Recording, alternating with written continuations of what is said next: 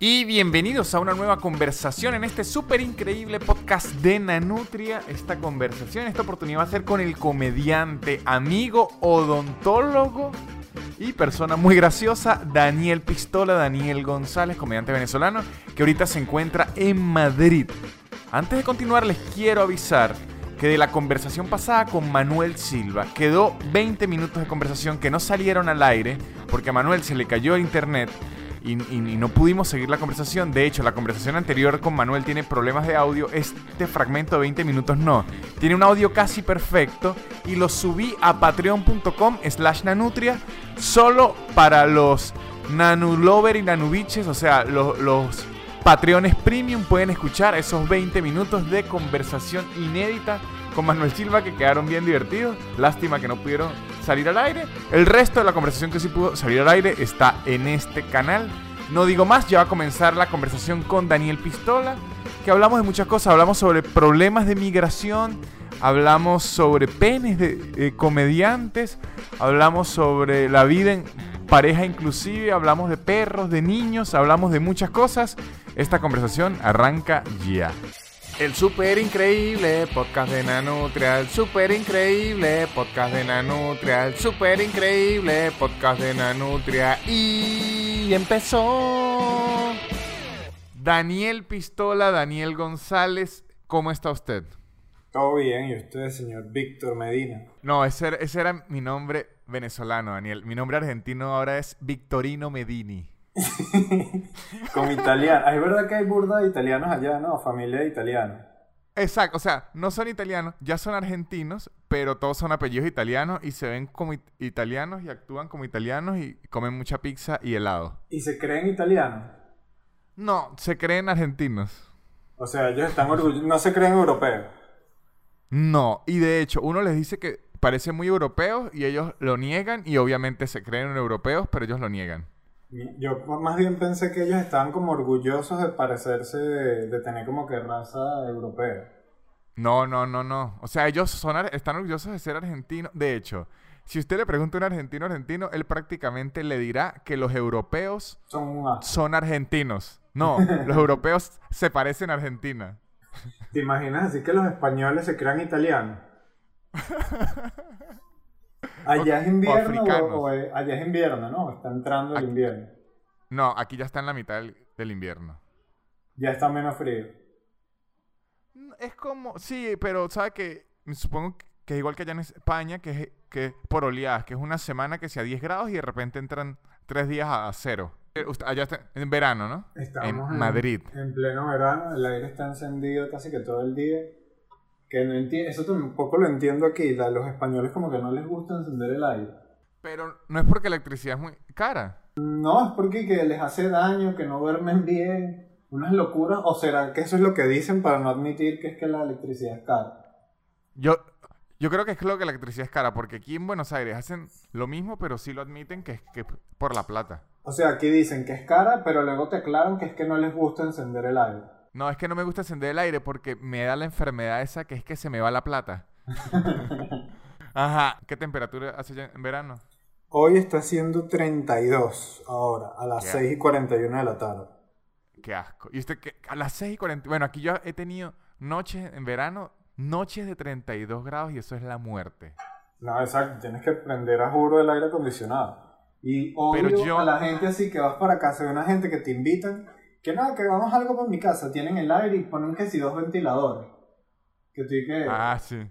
¿Por qué no ponemos ah, el aire? No, pero hoy está fresco. no, no está fresco, podemos prender el aire.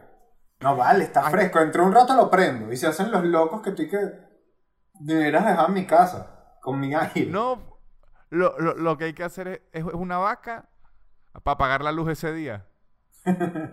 la pizza y la vaca. Exacto. Y que no, aquí ponemos unos euros. Esto es para la pizza, esto es para la cerveza y esto es para el aire acondicionado de la electricidad. También Argentina está invadida de venezolanos, ¿no? No, pero yo me atrevo a decir que yo que estuve en Madrid y he estado aquí, aquí en Buenos Aires hay más venezolanos que en Madrid. Mucho más. Es bueno, que es lógico.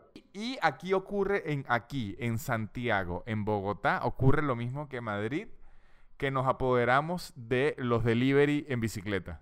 Sí, es que, ¿y por qué será? Aquí tú ves a los bichos de, a los venezolanos que están haciendo delivery y están súper papiados, que es como que nadie se mete con ellos.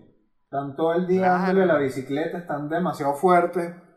Son como unos super hombres y mujeres entregando comida.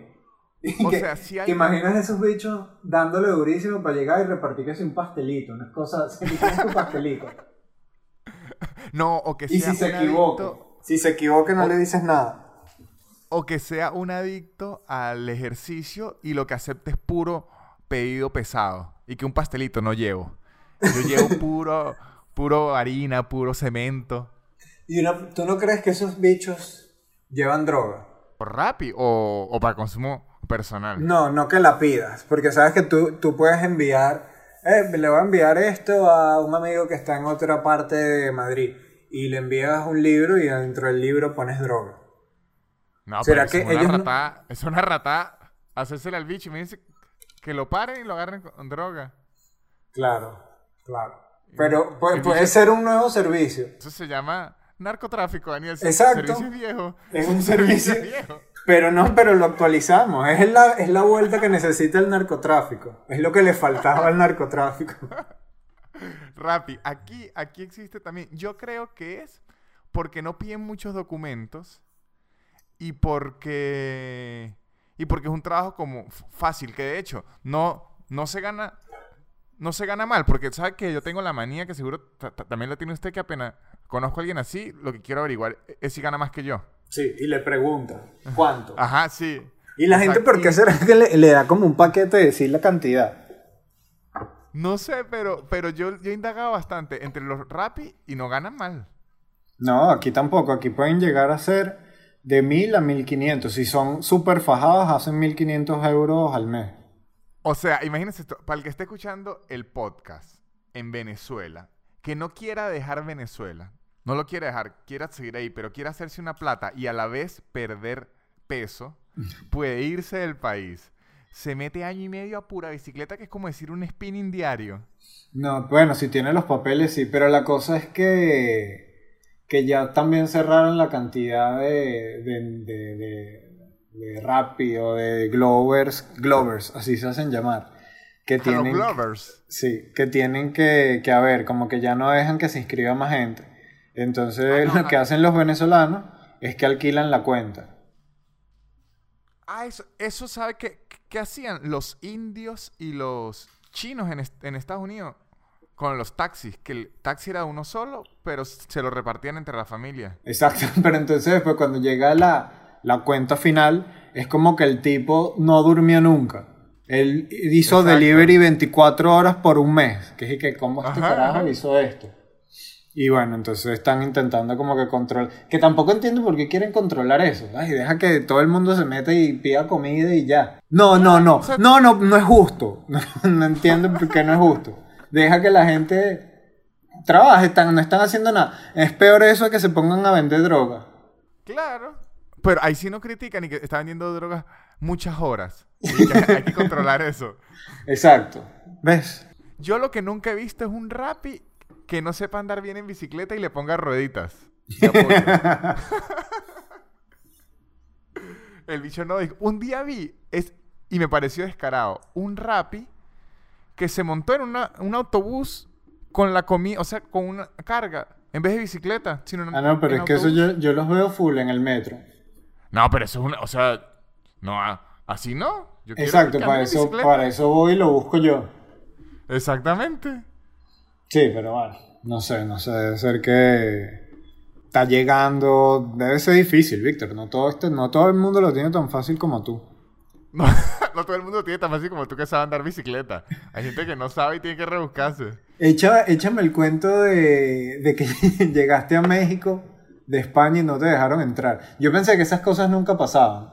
No, sí, de, de hecho, yo también pensé que era un mito que no, que no ocurría, ¿sabes?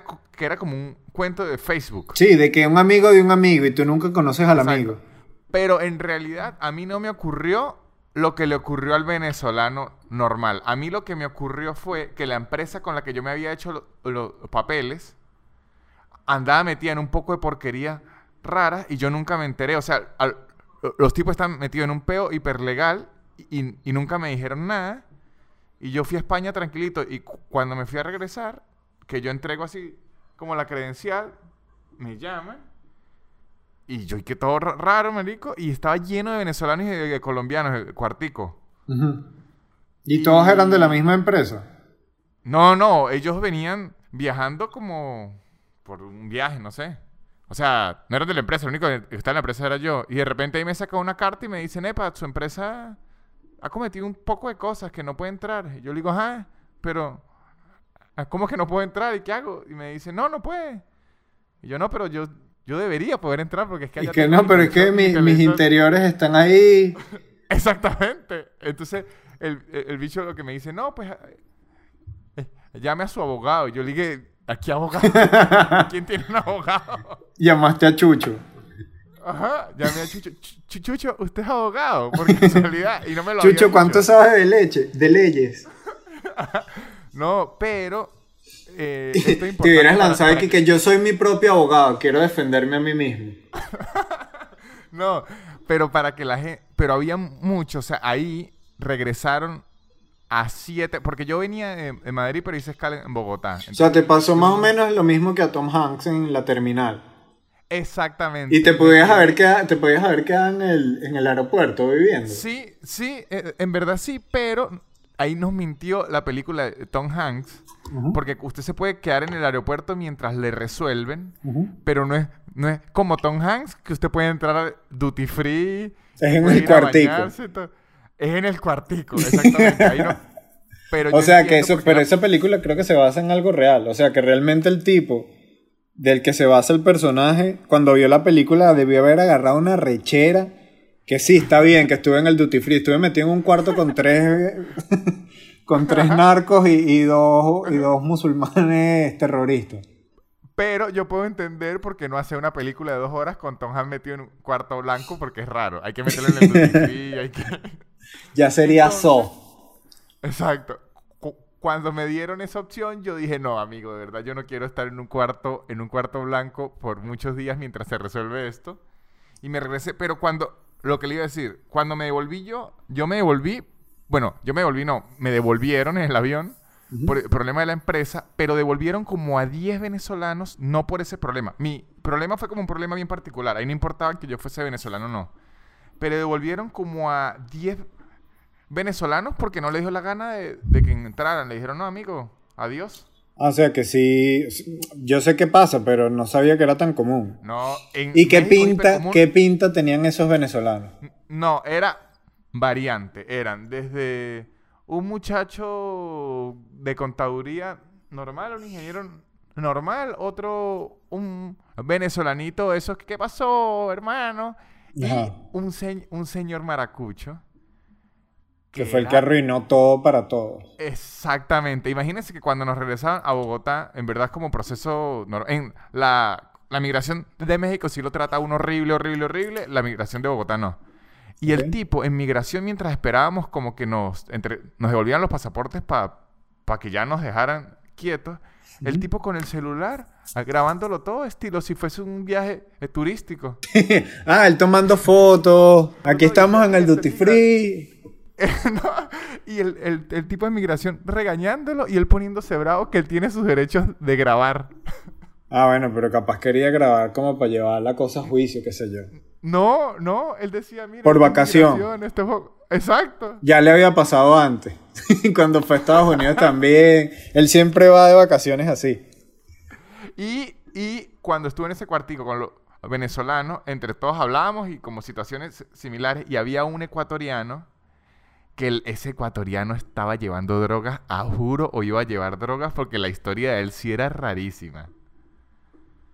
Él y que, había estado preso en Nueva York, pero que él ya había pagado su cosa, que él no entendía, y que él lo que venía era 10 días a Cancún, una vacaciones, y que mm, una historia ahí que usted decía, ah, este sí está bien devuelto. y que mira, amigo, yo también te hubiera devuelto.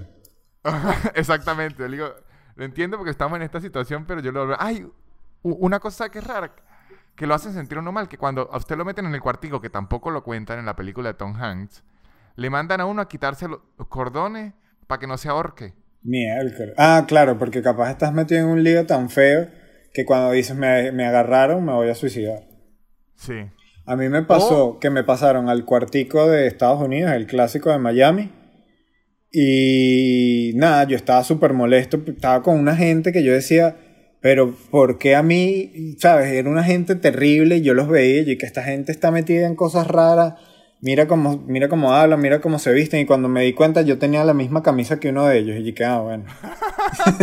yo creo que tiene que ver mucho cómo te vistas.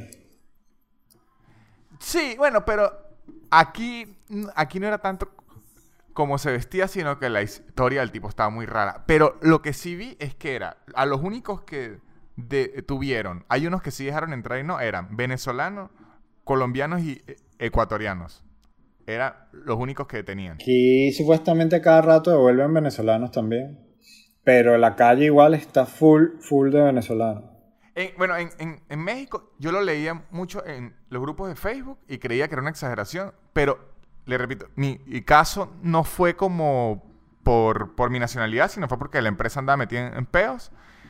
Pero sí vi como agarraron como a 15 venezolanos y le dijeron chao. ¿Qué es la diferencia aquí en Argentina, Américo? Que aquí en Argentina usted entra y, lo que le dan es que es una media luna. Y, y después que tú fuiste para Colombia, ¿de dónde salió el brinco para Argentina?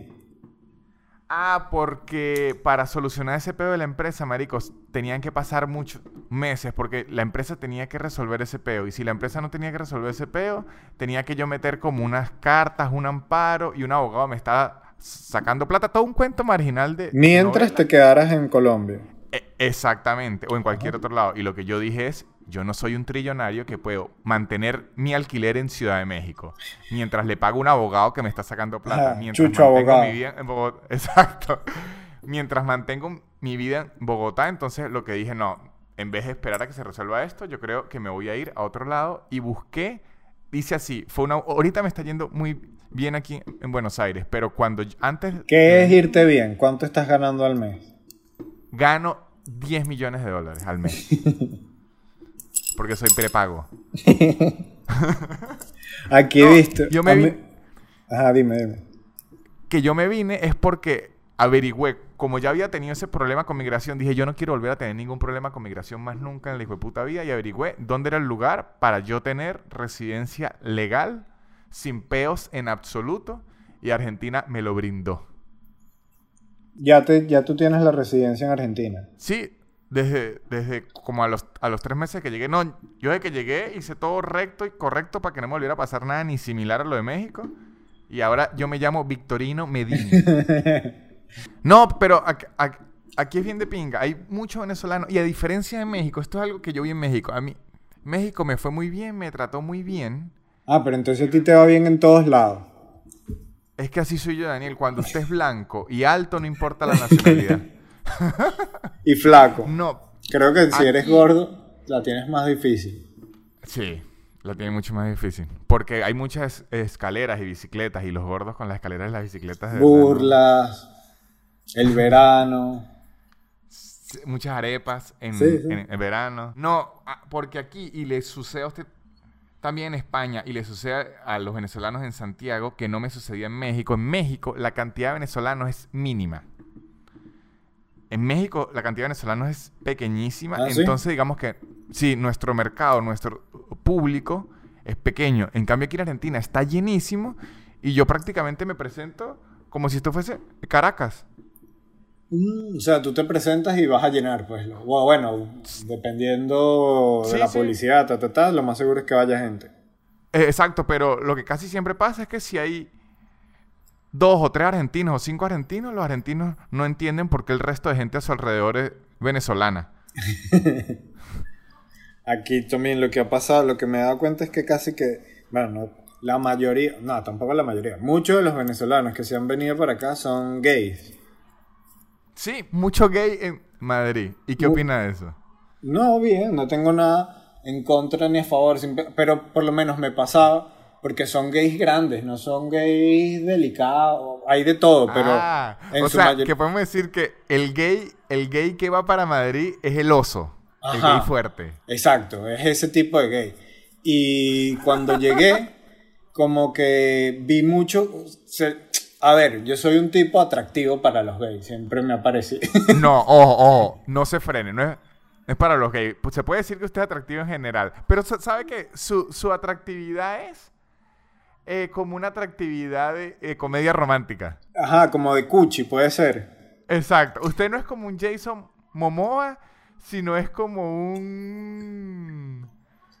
Como el, el, amigo cool que también lo logra en las comedias románticas. Entonces, como que se te quedaban bien, se me quedan viendo. Y yo como que al principio ves un tipo papeado viéndote agresivo en la calle y que aquí me quieren entrar coñazo, pues. Esto es por coñazo. Y yo me les quedaba viendo así también. Tipo. tipo como que, bueno, nada, nos entraremos a coñazo. Yo no, me, yo no le tengo miedo a nada. Así, era como que esa actitud. Y después me. Y para ellos era, ah, no le tiene miedo a nada. Ajá, claro. Y, después como que se quedaban, muchas veces hasta se quedaban así como que desafiando y no era desafiando, era como que vamos a Zampa o qué. Y, y, después, y después que me empezaron... Con un tipo. Y después me empezaron a decir que no es que estás en Chueca, Chueca es la zona gay y tal, todo el mundo se queda viendo y si te le quedas viendo es porque vas pendiente. Ah, y entonces ahí Daniel lo empezó a hacer pero voluntariamente. no, ahorita, ahorita, para no verme, para intentar verme, me compré un champú para, para las canas. ¿Por qué? Porque por el sol se empiezan como a poner amarillas. Entonces me compré un champú que te pigmenta las canas azules. Y me puse, me puse a averiguar por internet. Y que en un sitio me decía como que si te quieres pintar, era como conseguir un champú que no te pinte las canas, sino que te las, no te las ponga amarillas, ¿sabes? Lo que estoy queriendo decir. O sea, no que lo que estaba intentando hacer era menos atractivo para los gays. No, no, lo que estaba intentando hacer era ponerme las canas que no se pusieran amarillas. Y casi que todos los champús que venden, ajá, casi que todos los champús que venden para canas es para pintarte las canas. Para que se ah, pongan negras. Eh, usted terminaba como las señoras esas que terminan con el pelo morado. Ajá, exacto. Así son casi todos los champús para canas. Entonces me pongo a averiguar cuál es el que recomiendan y en, en casi en una página y que la mayoría de la gente que no se quiere pintar las canas cree que se va a parecer a George Clooney, pero admítelo, tú no eres George Clooney y que agarro. Qué manera tan horrible de, de promocionar su champú. Casi todo es para pintar hasta que al final conseguí un champú que te pigmenta las canas blancas. Todo eso era lo que quería decir. Toda esa vuelta fue para eso. ¿Y qué cree usted que es lo que más le llama la atención a la comunidad gay de, su físico? Que tengo pene. Yo creo que a la comunidad gay eso es lo que más le interesa.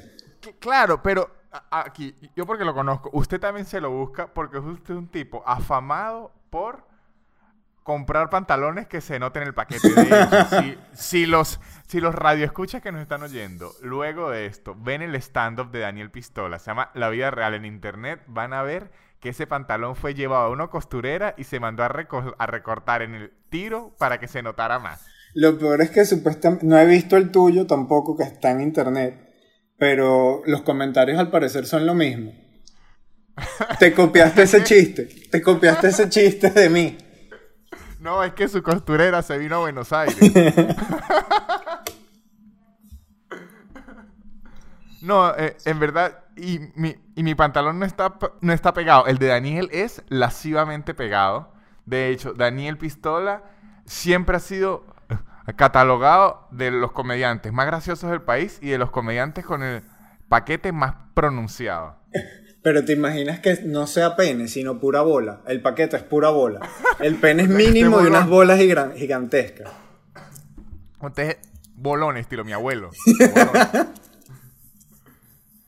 Ahora, ese, ese, ese puesto fue. Eh, a Daniel lo tumbaron de ese puesto LED, porque LED. ¿Usted vio que, que se le escapó un, un, un video de pipí? No.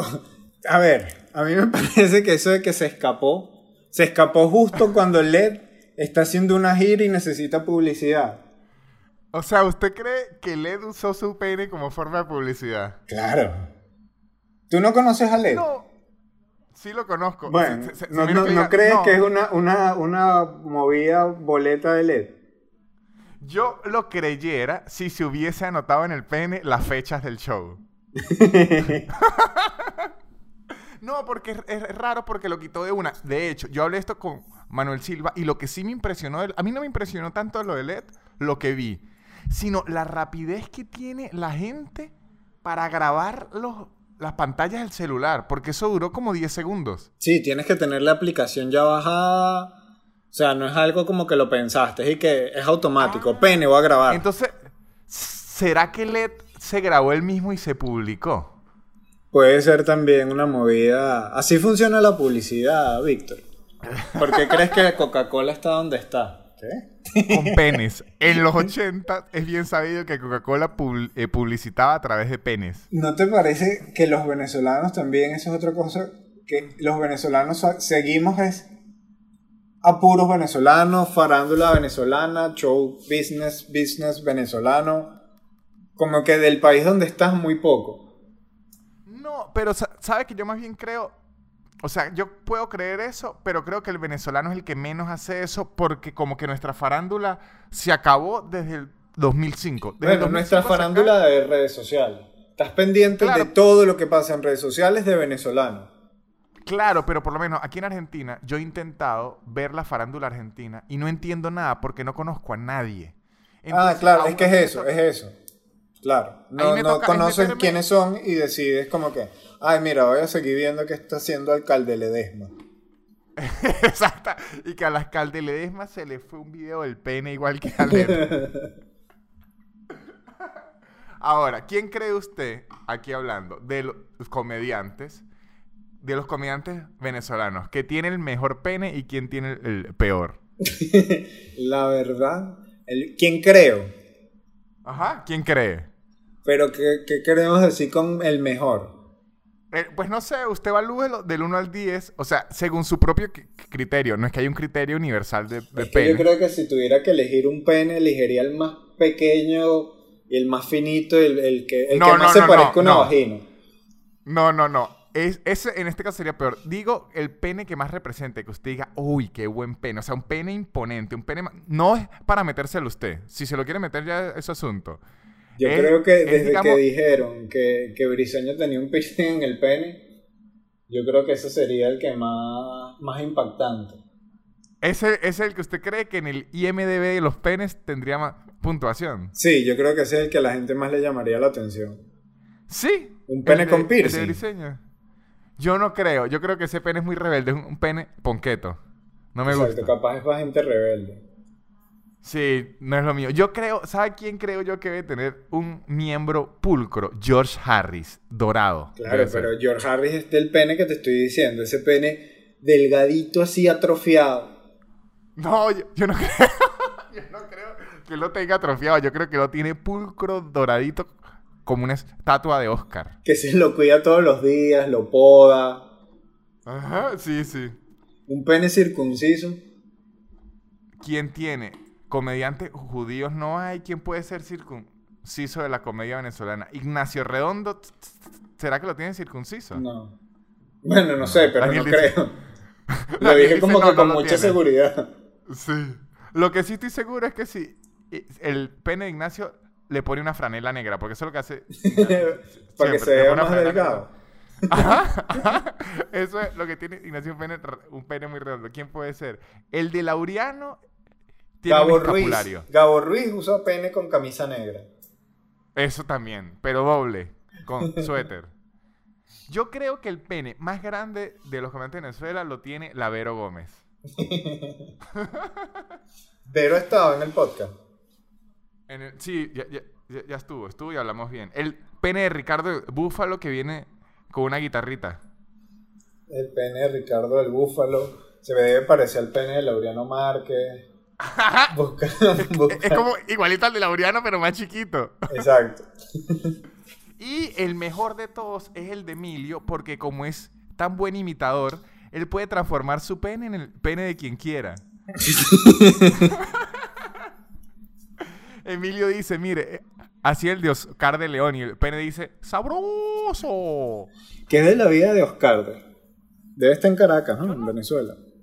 No creo. Yo no creo que Oscar de León esté en Venezuela. Debe estar como en Miami, Colombia. Bueno, pero Emilio por lo menos está en Venezuela. Emilio está en Venezuela. Pero Emilio no es Oscar de León, por mucho que se parezca. No, estoy pensando de la gente así que tuvo éxito en algún momento en Venezuela que se hayan quedado por allá. Hay muchos, pero. Sí, hay muchos. Está Emilio, está Laureano, está Enrique Lazo. Está Claudio. Eh, Claudio Nazoa. Está mm, Capriles. Alguien joven. Yo creo que no. Estoy, estoy, hablando de alguien con éxito, Víctor.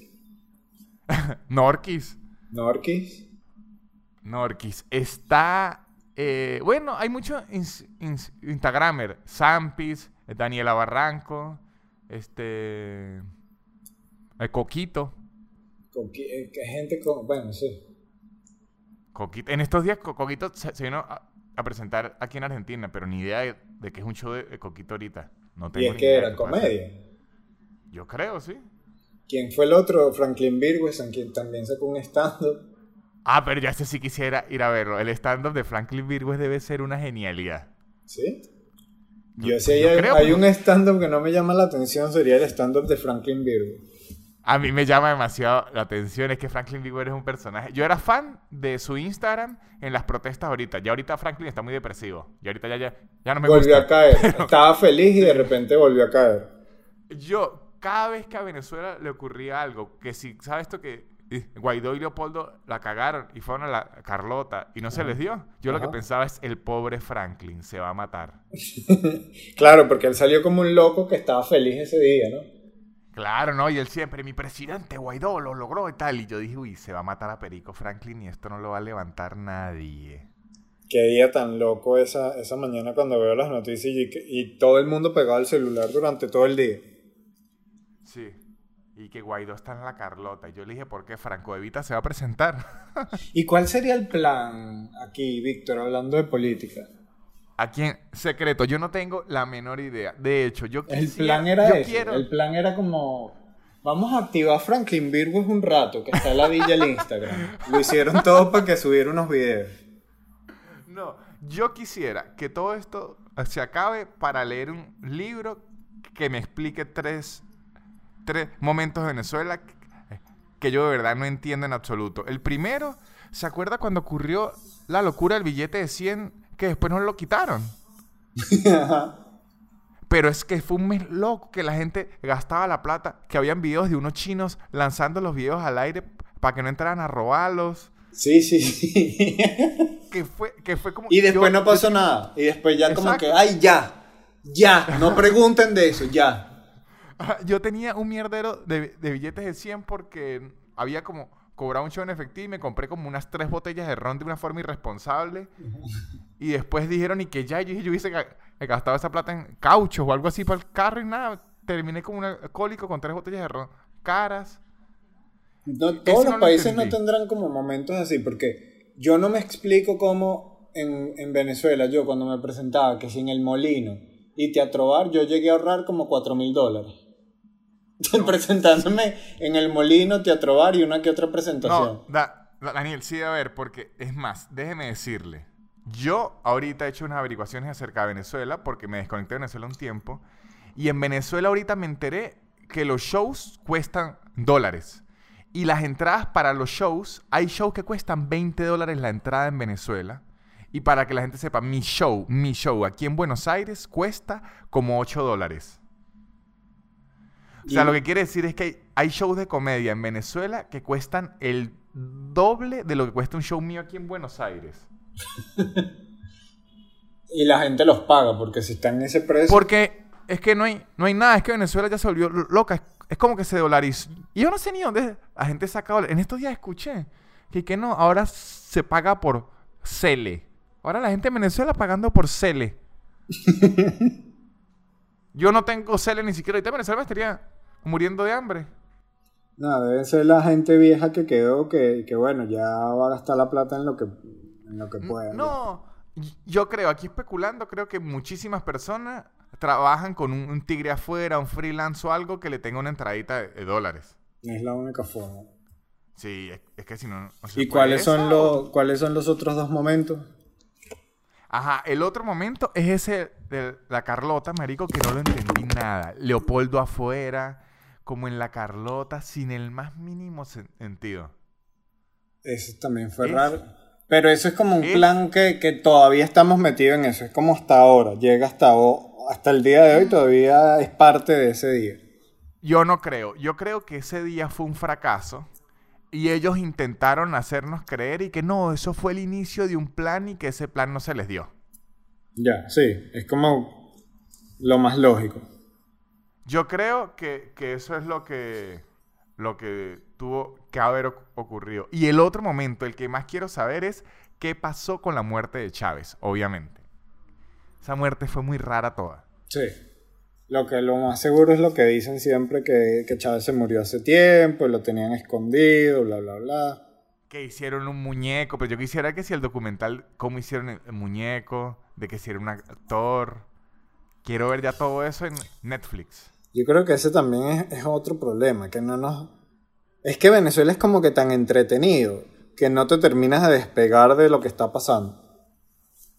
Claro, pero así es mejor, porque si no fuera aburrido la gente está deprimida. Pero, viste, por lo menos, es que todo es así. Viste a Platini. Platini lo agarraron con corrupción en, porque le dio el mundial a Qatar. Sí. Y ya se sabe que le dio el mundial a Qatar con, con corrupción, hay dinero debajo de la mesa, bla, bla, bla. Y que Platini malo, y el mundial se lo queda a Qatar.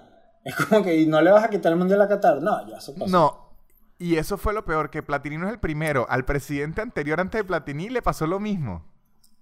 Con, eh, el Mundial de Rusia. No, con el de Qatar, el mismo de Qatar. Ya la gente de Qatar está brava. ¿Y que cuánta gente más le tenemos que dar plata a nosotros? bueno, esa misma gente de Qatar no fue la que hizo como un acuerdo todo raro con Neymar de darle como unos millones de dólares por fuera. No sé, no, no ni idea. Sí. Cuando pasaron a Neymar al PSG, eh, Neymar tenía que pagar una cláusula durísima con el Barcelona y legalmente no la podía hacer. Y lo que hizo la gente de Qatar es que lo contrató como imagen para Qatar Airlines. Le pagó la publicidad la misma cantidad de dinero exacta que le tenía que pagar la cláusula al, al Barcelona. Él lo pagó el bolsillo de él y quedó libre. Ni entendí, me lo explicaste y no entendí qué, fue lo sea, lo que ocurrió es, Neymar estaba, tenía una cláusula con el Barcelona, que él no se podía salir del Barcelona sin pagar esa cláusula. Y esa cláusula casi siempre es una cantidad de dinero ridícula que los equipos la hacen a propósito para que no le quiten a los jugadores, ¿no? Esa cláusula no la podía pagar el PSG. Por cláusula no la puede pagar otro equipo. Porque es muy caro. Ah, no, por la cláusula.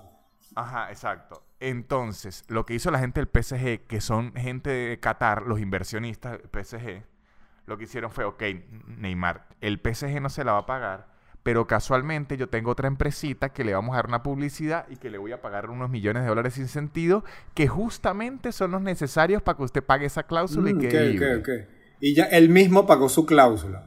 Exacto, pero en verdad la pagaron. Claro, claro, se, la imagina, los, jeques. Se imagina que, que, Neymar hubiese agarrado esa plata y se queda en el Barcelona igual. pero usa la publicidad en la, con la camisa del Barcelona. Y al final, supuestamente, el que se quería devolver es como un niño malcriado. Se le ha dado lo que ha querido. Y al final se quiere devolver al, al Barcelona. Tuvo bien que, ojalá que no lo fichen. Y y seguro lo van a, fichar, porque Neymar consigue lo que quiere. No, pero ahorita está en problemas por, por el asunto de, la violación en Francia, ¿no? Berro, no, no sabía nada de eso. Sí, bueno, él no fue... Tú sigues todos los chismes de... Tú no sigues el fútbol, pero los chismes. Exacto. Yo no sé nada de fútbol ahorita, pero sé de chismes. Y en teoría, el chisme es que Neymar fingió la lesión de la Copa América. Él en verdad no estaba lesionado. Sino lo que pasa es que le dijeron que tiene que mantenerse bajo perfil porque Neymar ahorita está en investigaciones por una supuesta violación a una muchacha en París. Mm. Que al parecer él había chanceado con la muchacha por redes sociales, una modelo muy linda, le invitó a París. Cuando estaban en París, Neymar dijo, bueno, vamos a, a cobrar ese pasaje. La muchacha dijo no y Neymar dijo, no se lo estaba preguntando. Ok.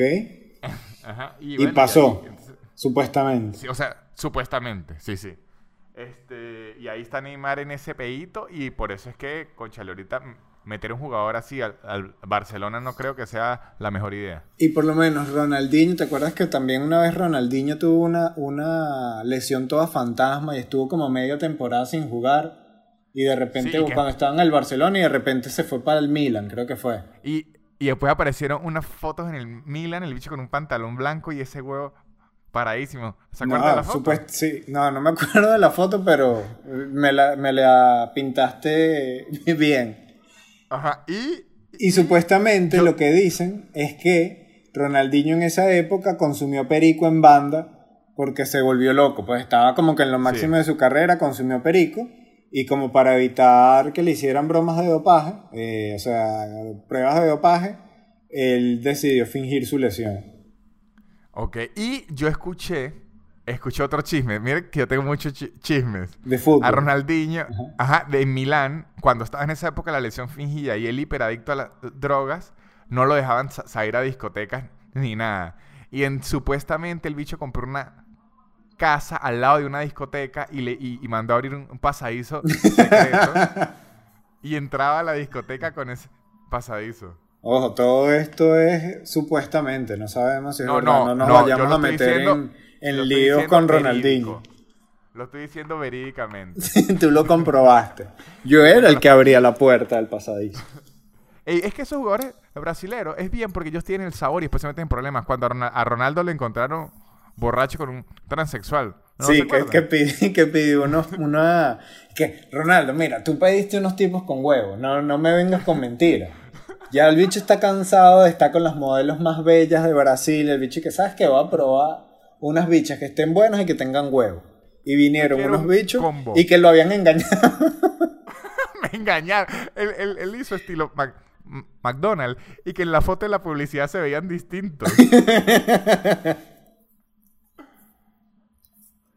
a Ronaldo y que lo, engañaron. Pero por lo menos eso le pasa al, al, brasilero. Porque Tú sabes que, que, yo tengo un amigo. Uno nunca lo ven eso. Sí, no, claro, eso es súper sudamericano. Este, a un amigo que se fue a Nueva York una vez, me dice que él estaba en una discoteca y tal, que estaba bailando y que había una tipa que estaba explotadísima. Y la tipa le empezó a dar tragos y él y que nada, coroné con esta tipa. Al final resulta que era un, un transvesti. Pero luego he hablado con otros panas y me dicen que ese es como que el modus operandi de, de, los transvestis. De su amigo, o de su amigo.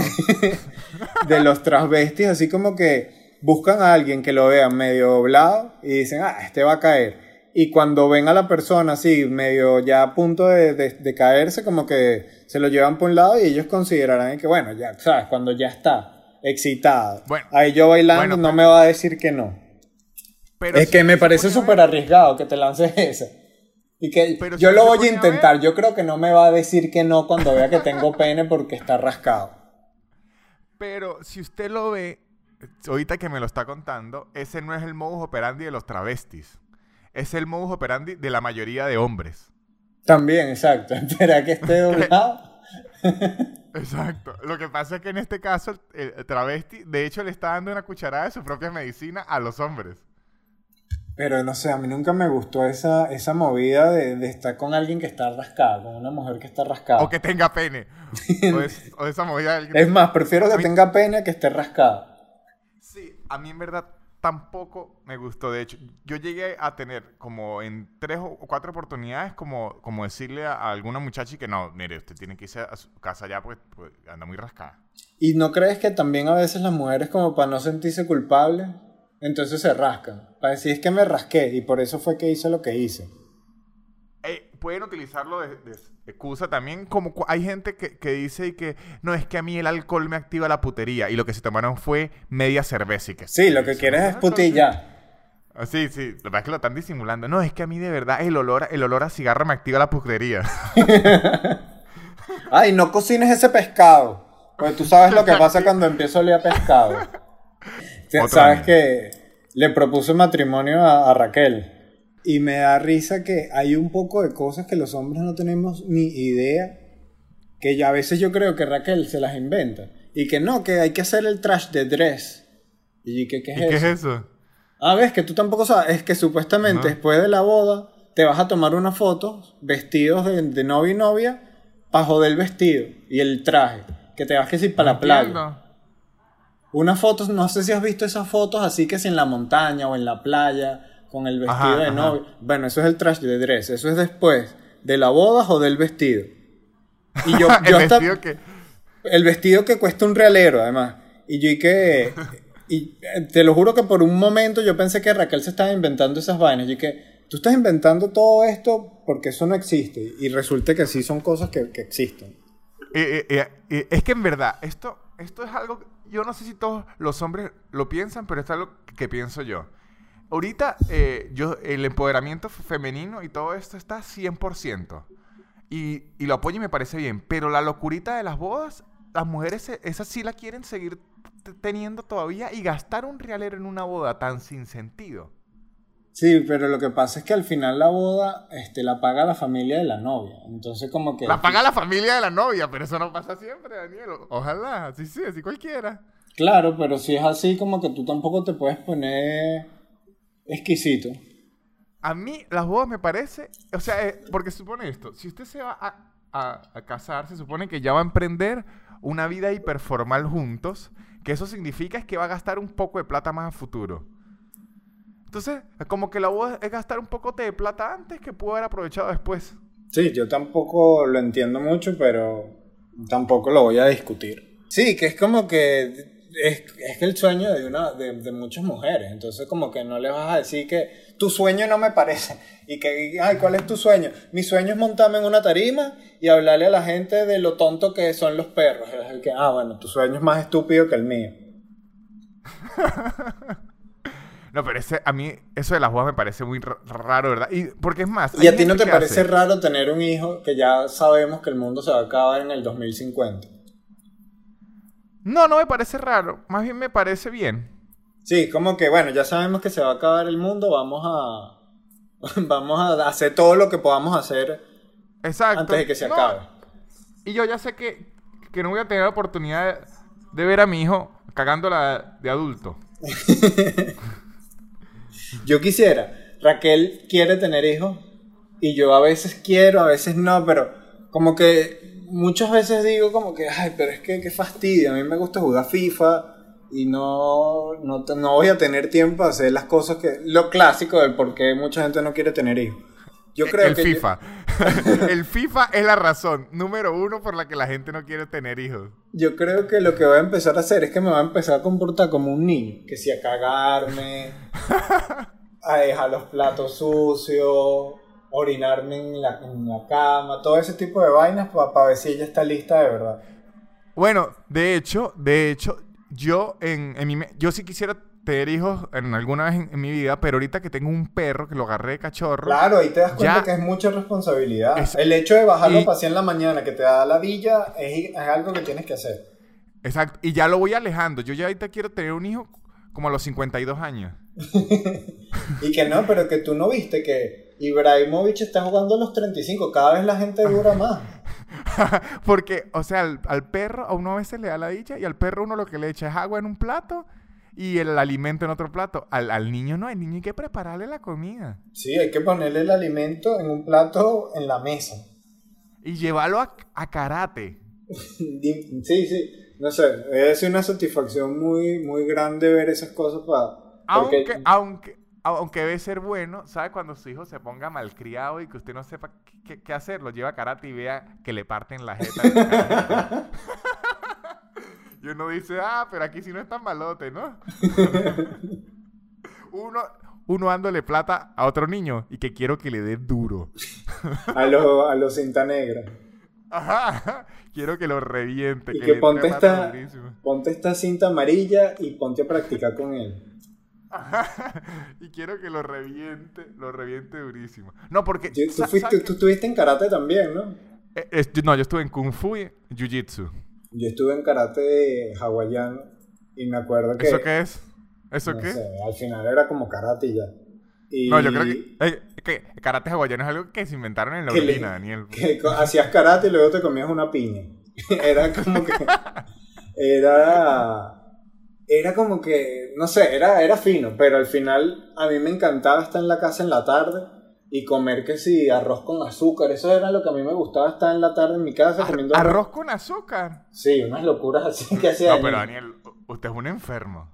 Y me acuerdo que me salí del karate y me llamó el entrenador de, del dojo y me dijo que... El sensei, el, sensei, Y respételo. Y me dijo que Daniel y tal, ¿por qué te saliste? Y que no, es que estoy muy ocupado. Un niño como de cuarto grado, y que no, es que estoy muy ocupado. Ah, ok, ¿qué estabas haciendo ahorita? Y que estaba durmiendo.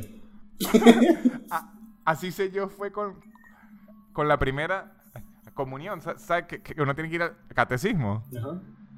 Yo lo hice dos veces porque la primera vez era los sábados a las 8 de la mañana. y, yo, y yo fui como cinco veces. Había que ir un año entero. O sea, había que ir como, póngale 50 veces. Y yo a la quinta vez lo que le empecé a decir a mi mamá, no, mamá, ¿sabe qué? Yo aún no me siento preparado para entregármele al Señor. mamá, yo creo que yo soy agnóstico. no, yo le dije, mamá, yo creo que aún no tengo la madurez para entregármele al Señor de esa forma. No, no me creyeron, pero ella sabía que yo no me quería despertar Y a mí, me, que a mí me obligaron a tomar, a ir a clase, a clase, a ir a, ¿qué? A entrenamientos de béisbol. Yo hoy, hasta el día de hoy, hay reglas del béisbol que yo y que, ¿y por qué eso es así? no me gusta el béisbol en general. Y me acuerdo que me llevaron a, entrenar béisbol y me acuerdo que el entrenamiento fue que si trotar de aquí hasta, hasta, allá y luego lanzar una pelota y agarrarlo con el guante que lo hace mucho más fácil era como que, ah, bueno, claro, esto, esto, no es tan difícil. Para agarrarlo. Entonces dije, ah, bueno, esto no es tan complicado. Y en el siguiente fin de semana en, se terminó el entrenamiento y mis papás que te vas a meter en el equipo. Y yo sentía como una presión porque ellos querían que yo hiciera algún deporte. Y yo como que, bueno, sí, y tal. Pero Dani, por favor, y tal, nos vamos a comprar un uniforme y me compraron la copa y todo. Y yo como que, bueno, qué presión esto.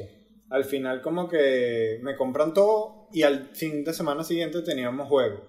Y yo no sabía las reglas del béisbol. O sea, ellos, ellos dieron por hecho de que ya yo sabía jugar béisbol. Y me acuerdo que me pusieron atrás, atrás, pegado donde es el home run, que ningún niño nunca va a llegar a la pelota hasta allá. Y, el, outfield. Ajá. Y llegó un niño y la batió y se fue rodando hasta donde estaba yo. Y la agarré y yo no sabía dónde había que tirarla. Y había que tirar la primera base y la lancé para el todo el mundo y que lanza y se la lancé al que tenía al lado y el que tenía al lado la lanzó la primera y todo el mundo se quedó como que este pano no entiende el béisbol. y eso fue la última vez que fui a béisbol. Creo que mis padres se montaron en el carro, no me dijeron nada y, ya se dio por hecho de que yo no iba a volver al equipo. Fue como cuando Neymar se fue del Barcelona por el PSG. Eh, fue, igual, su, papá lo montaron en el carro, le dieron 700 millones para que pagara la cláusula. Yo entrené, de hecho, yo entrené muchos deportes porque mis papás trabajan como todo el tiempo y yo en verdad me aburría en, la casa. ¿Y por qué no probaste el arroz con azúcar? No, porque no. Entonces me metí en muchos deportes. Mire, yo hice kung fu, hice jiu-jitsu, hice béisbol, hice patinaje de pista, este el, el olímpico. Jugué básquet y jugué balón, mano, eh, handball. Y te gustaba hacerlo.